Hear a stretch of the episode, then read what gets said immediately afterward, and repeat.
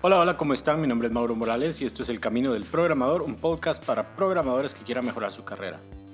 En el episodio anterior terminamos con la serie sobre conseguir trabajo en el extranjero. Y si lo recuerdan, les había comentado que para darles mejor información, yo también estaba haciendo entrevistas. Durante ese proceso me hicieron una oferta que me gustó mucho, así que decidí tomarla. Lamentablemente esto y unos problemas de salud hicieron que me ausentara del podcast por varias semanas, pero ya estoy de vuelta.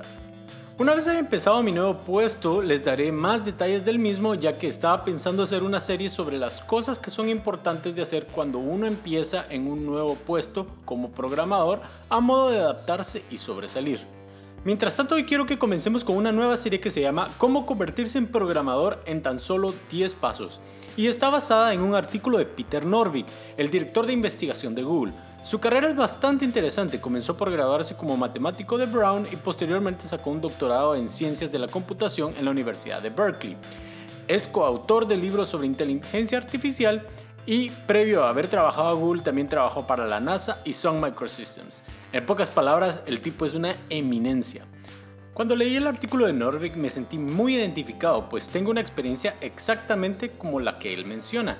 Deja que te cuente al respecto. Los que me conocen saben que soy un aficionado a la lectura. Siempre que estoy de viaje hago tiempo para visitar una librería. Mi primer instinto siempre es ir a la sección de informática y ver si encuentro alguna joya. No sé cuándo habré comenzado con este ritual, pero la primera memoria que tengo de ello fue durante un viaje a Estados Unidos que hicimos con mi familia cuando era niño. Creo que tenía alrededor de unos 13 años. En aquella oportunidad encontré una copia de un libro que en la portada decía Enséñese a sí mismo C en 24 horas. Lo abrí para hojearlo y vi cómo en solamente 24 lecciones de una hora cada una podía aprender a crear un aplicativo con ventanas. Hasta ese momento mi única experiencia con la programación había sido un par de menús que había escrito para la línea de comando utilizando Pascal. Así que la idea de hacer un aplicativo tan moderno me dejó con la boca abierta. Cuando regresamos a casa, encendí la computadora y me devoré los primeros capítulos.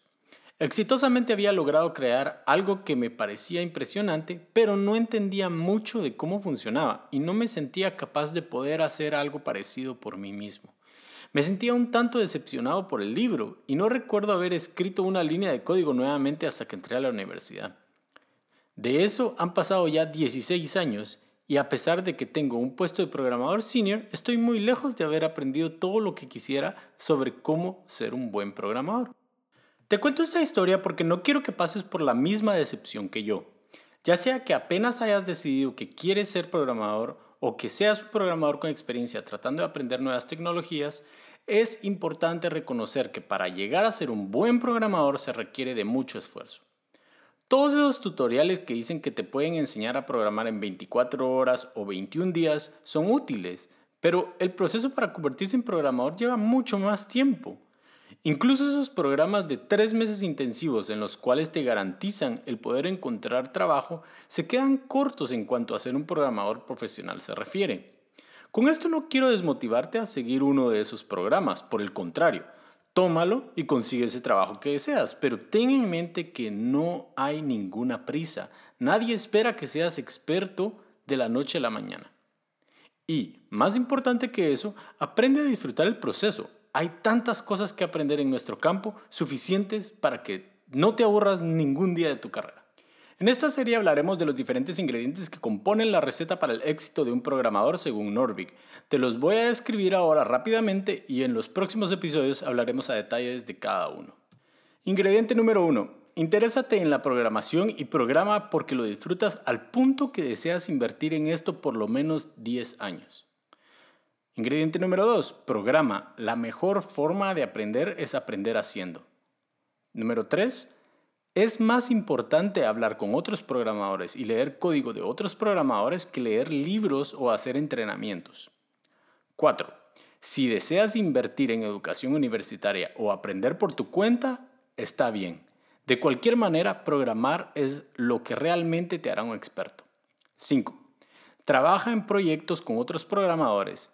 Sé el mejor de tu equipo en algunos casos y el peor en otros. 6 trabaja en proyectos después que otros programadores. Aprende qué hicieron bien y qué hicieron mal y adapta las lecciones en tu código. Número 7. Aprende al menos 6 lenguajes de programación. 8. No te olvides del hardware. Aprende cómo corre el código en tu computadora. 9. Involúcrate en procesos de estandarización. Aprende qué cosas le gustan de un lenguaje o un API a las personas que lo utilizan. Y número 10. Una vez tengas una buena idea, ten juicio para dejar el esfuerzo de la estandarización. Si tienes tiempo te recomiendo que vayas y leas el artículo original, si no, pues igual vamos a ir eh, platicando a detalle de cada uno de estos puntos en los próximos episodios y dejaré el link en las notas para que puedas encontrarlo fácilmente. Antes de despedirme, los quiero dejar con la siguiente cita que se menciona también en este artículo. A cualquiera se le puede enseñar a esculpir. A Miguel Ángel habría que haberle enseñado cómo no hacerlo. Así pasa con los grandes programadores. Bueno, es un gusto estar nuevamente con ustedes. Gracias por tomarse el tiempo de escucharme. Ya saben que si tienen alguna duda o algún comentario, por favor lo pueden hacer a través del correo mauro o bien pueden hacerlo a través de las redes sociales en facebook.com diagonal el camino del programador. También les recuerdo que eh, si no quieren perderse ninguno de los episodios, pues se suscriban a través de SoundCloud, iTunes o cualquiera que sea su aplicativo para escuchar podcasts favoritos. Lo pueden encontrar siempre como El Camino del Programador. Espero que les haya gustado este episodio y los espero la próxima semana. Mucha suerte y muchos éxitos en su carrera. Chao.